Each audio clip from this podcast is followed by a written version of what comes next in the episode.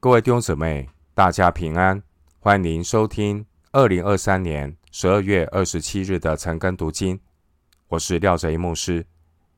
今天经文查考的内容是《箴言》二十九章十五到二十七节，《箴言》二十九章十五到二十七节内容是敬畏神，依靠神的智慧。首先，我们来看箴言二十九章十五节：杖打和责备能加增智慧，放纵的儿子使母亲羞愧。十五节的杖打和责备，意思是对孩童的管教。耶利米书十七章第九节说：“人心比万物都诡诈，坏到极处，谁能识透呢？”孩子如果不管教，必然会成为十五节那放纵的儿子。箴言十三章二十四节说：“不忍用杖打儿子的，是恨恶他；疼爱儿子的，随时管教。”十五节的杖打和责备，动机是出于爱，目的是让孩子能够加增智慧。如果杖打和责备，只是为了宣泄自己的怒气，把孩子当出气筒，这对加增孩子智慧是没有什么帮助，反而会惹了儿女的气，只会导致反效果，起不到管教的作用。十五节的杖代表纪律和惩罚，这是管教的手段；而杖打的意思很清楚，就是管教必须采取。纪律和惩罚的措施。回到今天的经文，箴言二十九章十六节：恶人加多，过犯也加多，一人必看见他们跌倒。十六节可以对照箴言二十九章第二节来思想。二十九章第二节说：一人增多，民就喜乐。神的百姓得到神的赐福。如果他们的后代子孙没有持续敬畏耶和华，他们很快就会在恩典中堕落。十六节的恶人之所以会获胜，是因为一人袖手旁观，所以恶人掌权，民就叹息。二十九章第二节，经文十六节说：恶人加多，过犯也加多。当神的百姓尝到离弃神的苦果，愿意回转，按照三到十五节的智慧行事，恶人的恶行被抑制。十六节说：“一人必看见他们跌倒。”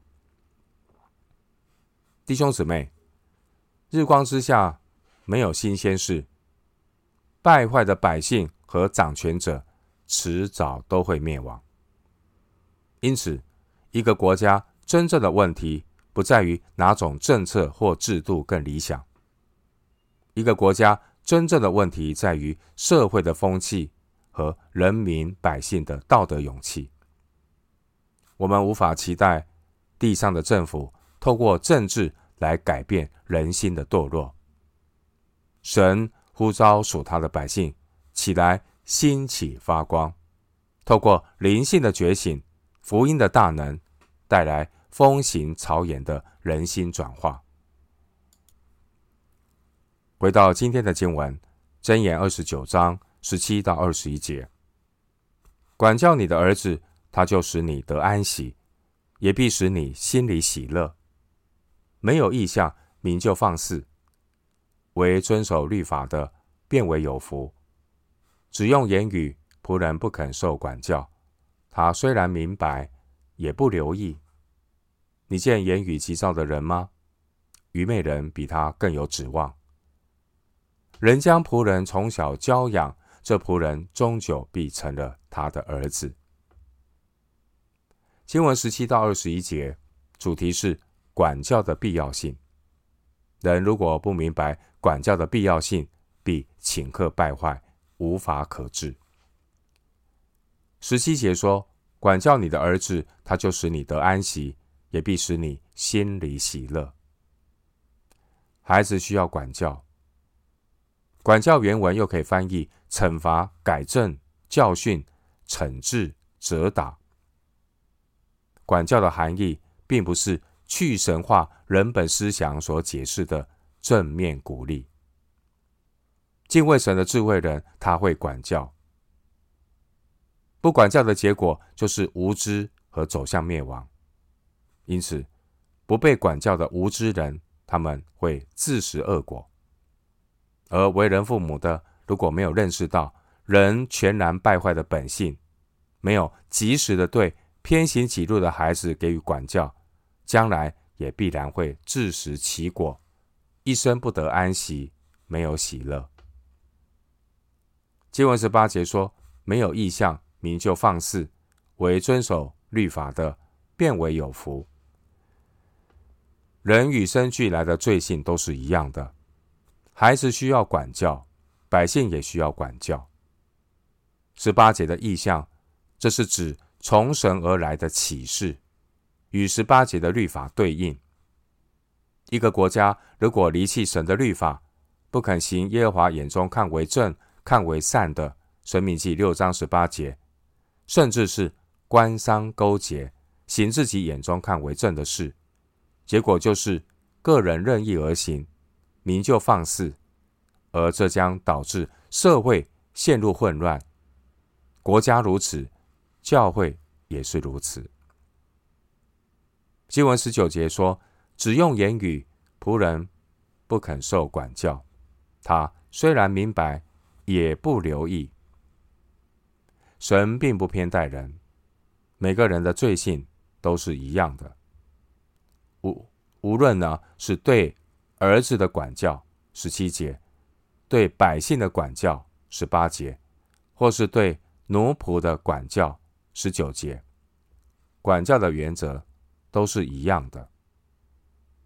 十九节提到懒惰的仆人。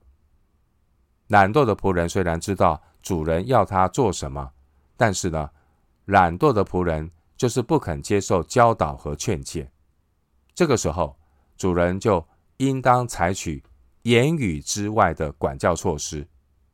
正如箴言二十二章十五节所说的：“愚蒙迷住孩童的心，用管教的杖可以远远赶除。”如果神的仆人、神的百姓不肯顺服圣灵的引导，神也必用言语之外的方法来管教他们。经文二十节说：“你见言语急躁的人吗？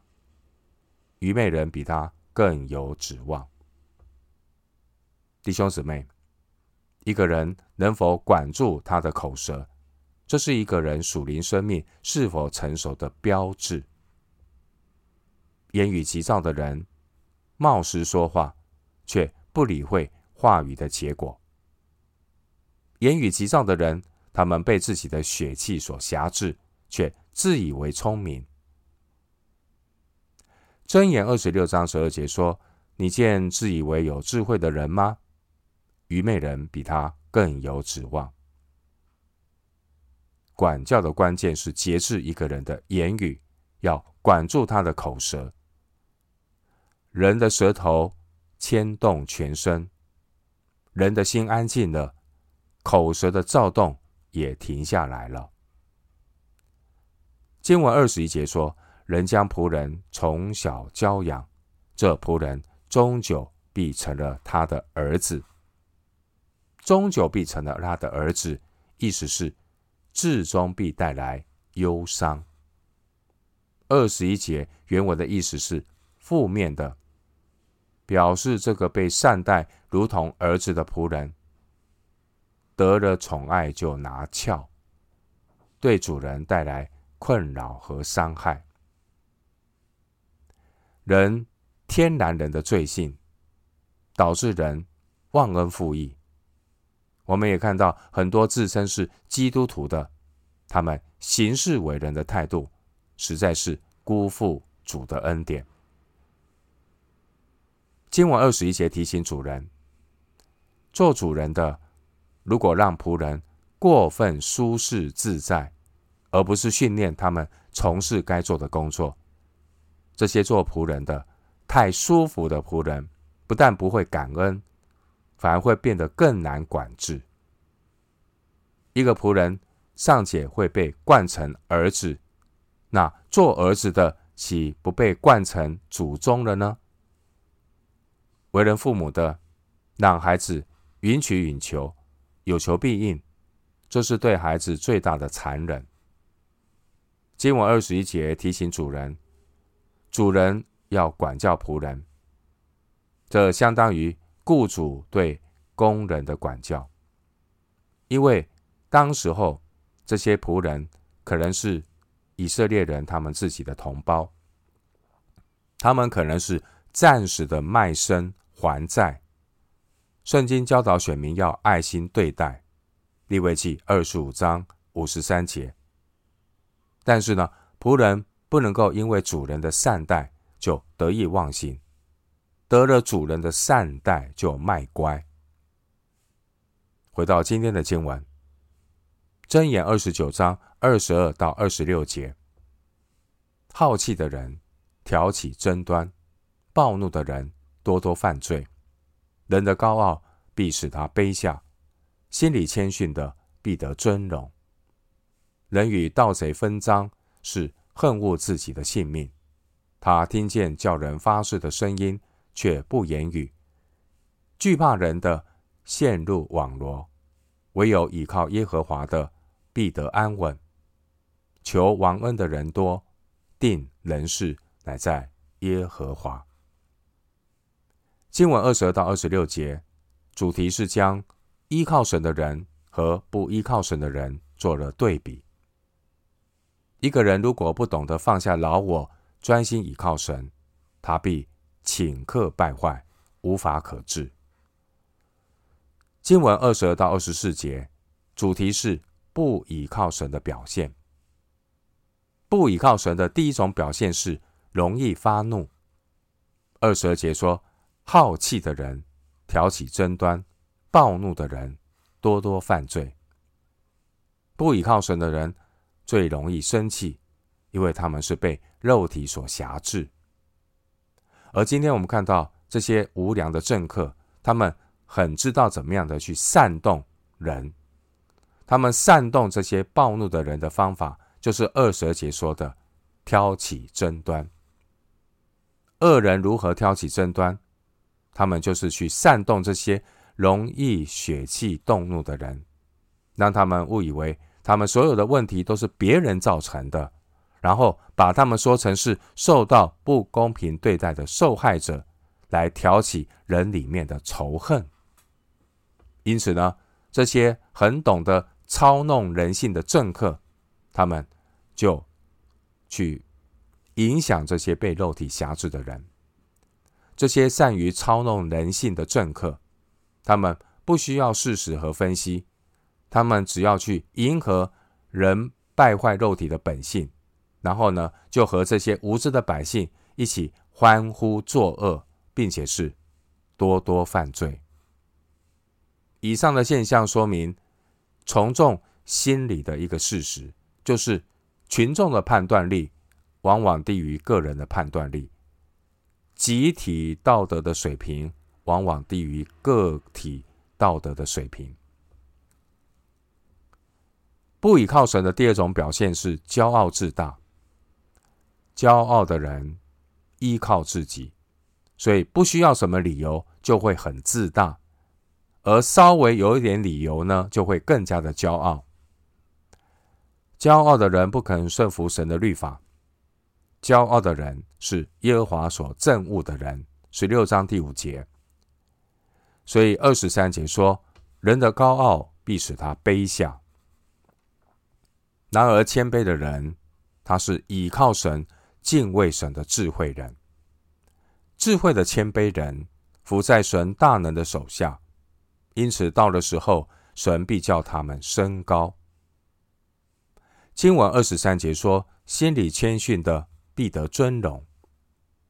一个人对长辈谦逊是恭敬，对平辈谦逊是和气，对晚辈谦逊是慈祥，对穷人谦逊是出于敬畏神的心。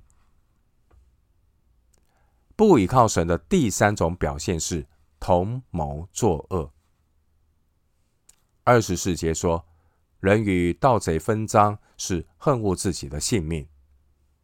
人会找人一起壮胆犯罪，甚至是知情不报，这些都是藐视神的态度。直接参与犯罪的人和间接参与犯罪的人，一同有罪。二十四节说，他听见叫人发誓的声音，却不言语，意思是在法庭上不肯做见证或起誓，以沉默来说谎。利未记五章一节，当人该说话的时候不说话，这一种不说话也是一种撒谎的形式。说一半的真话也是撒谎。人总是可以为撒谎找到很多的合理的理由，其实根本的问题是他不敬畏神。弟兄姐妹。神是鉴察人心的神。如果人想要靠谎言来解决问题，一旦用谎言掩饰了一个问题，总会暴露出另一个问题。一个谎言总是需要加倍的谎言来掩饰。经文二十五到二十六节，主题是依靠神的结果。一个人如果不敬畏神，他就会惧怕人。去依靠不可靠的人，还会利用谎言来解决问题，导致的结果就是越陷越深，越来越怯懦妥协。所以二十五节说，惧怕人的陷入网罗。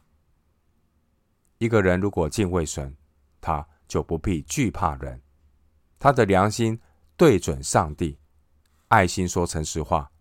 他相信神必报应，所以二十五节说：“唯有倚靠耶和华的，必得安稳。”经文二十六节说：“求王恩王恩的人多，定人事乃在耶和华。”二十六节的意思是：求王恩的人多，而人获得公正是来自耶和华神。那些握有权力的掌权者，他们并不能够决定人最终的命运，因为终极审判的裁决权始终掌握在上帝的手中。因此，我们应当敬畏神，而不是惧怕人。神绝不会让施行不义的人躲过惩罚，公义的神也不会让遭受不义的人无处申冤。诗篇九篇七节说：“神已经为审判设摆他的宝座。”回到今天的经文，箴言二十九章二十七节：“为非作歹的被义人正嫌，行事正直的被恶人憎恶。”经文二十七节和二十八章第一节首尾呼应，都是关于所罗门的箴言。二十五章第一节是结语，二十九章二十七节也是一个结语。经文二十七节的正嫌、憎恶，这都是来自内心的态度。弟兄姊妹，敬畏神和不敬畏神将会导致两个。互不相容的价值观。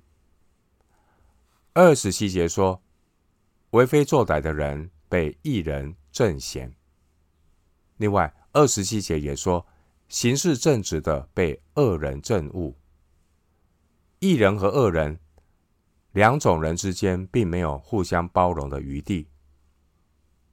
弟兄姊妹，每个人都有被人讨厌的地方。螃蟹看人一定很可笑，因为人类是直行走路的。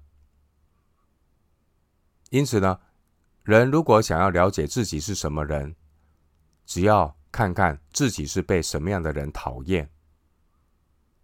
一个人如果想要了解别人是怎样的人，只要看看这些人所嘲笑的对象是谁。一加一等于二这个答案，绝不会包容于一加一等于十一，反倒是一加一等于十一这样的人，很容易去包容多元化的答案。我们生活在一个提倡去神化、宽容的世界里。恶人并不是不知道有真理，但恶人拒绝有绝对的真理。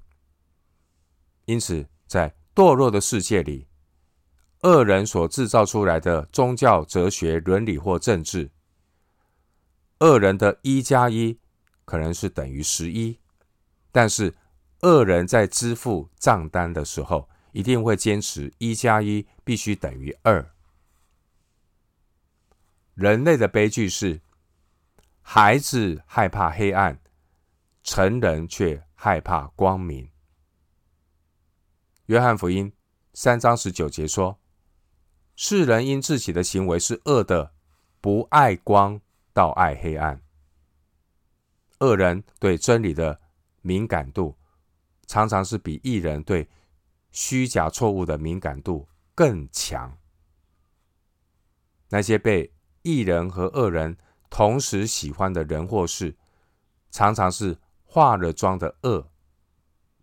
我们如果不警醒分辨，必顷刻败坏，无法可治。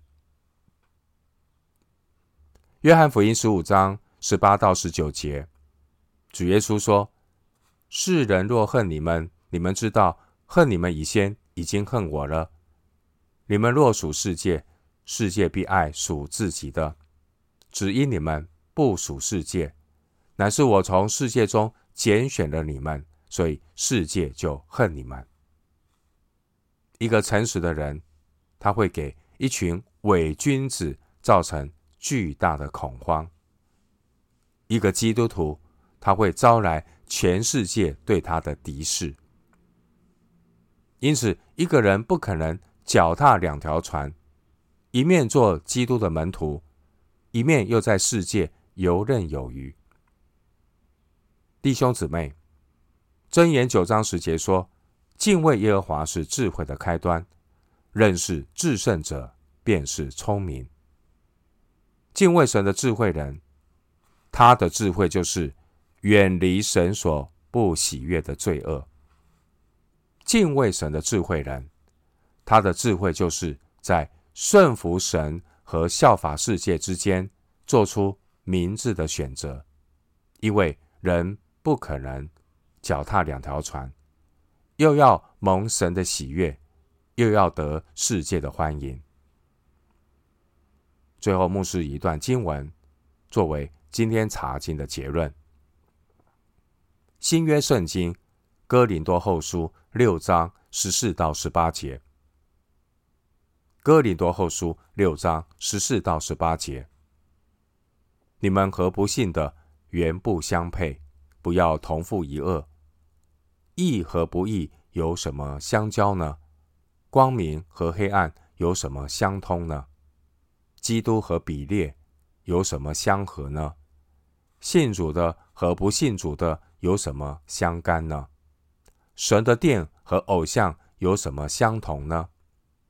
因为我们是永生神的殿，就如神曾说：“我要在他们中间居住，在他们中间来往。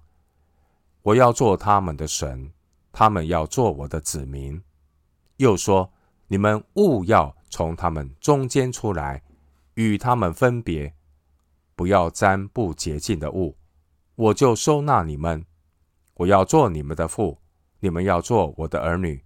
这是全能的主说的。哥林多后书六章十四到十八节。我们今天经文查考就进行到这里。愿主的恩惠平安与你同在。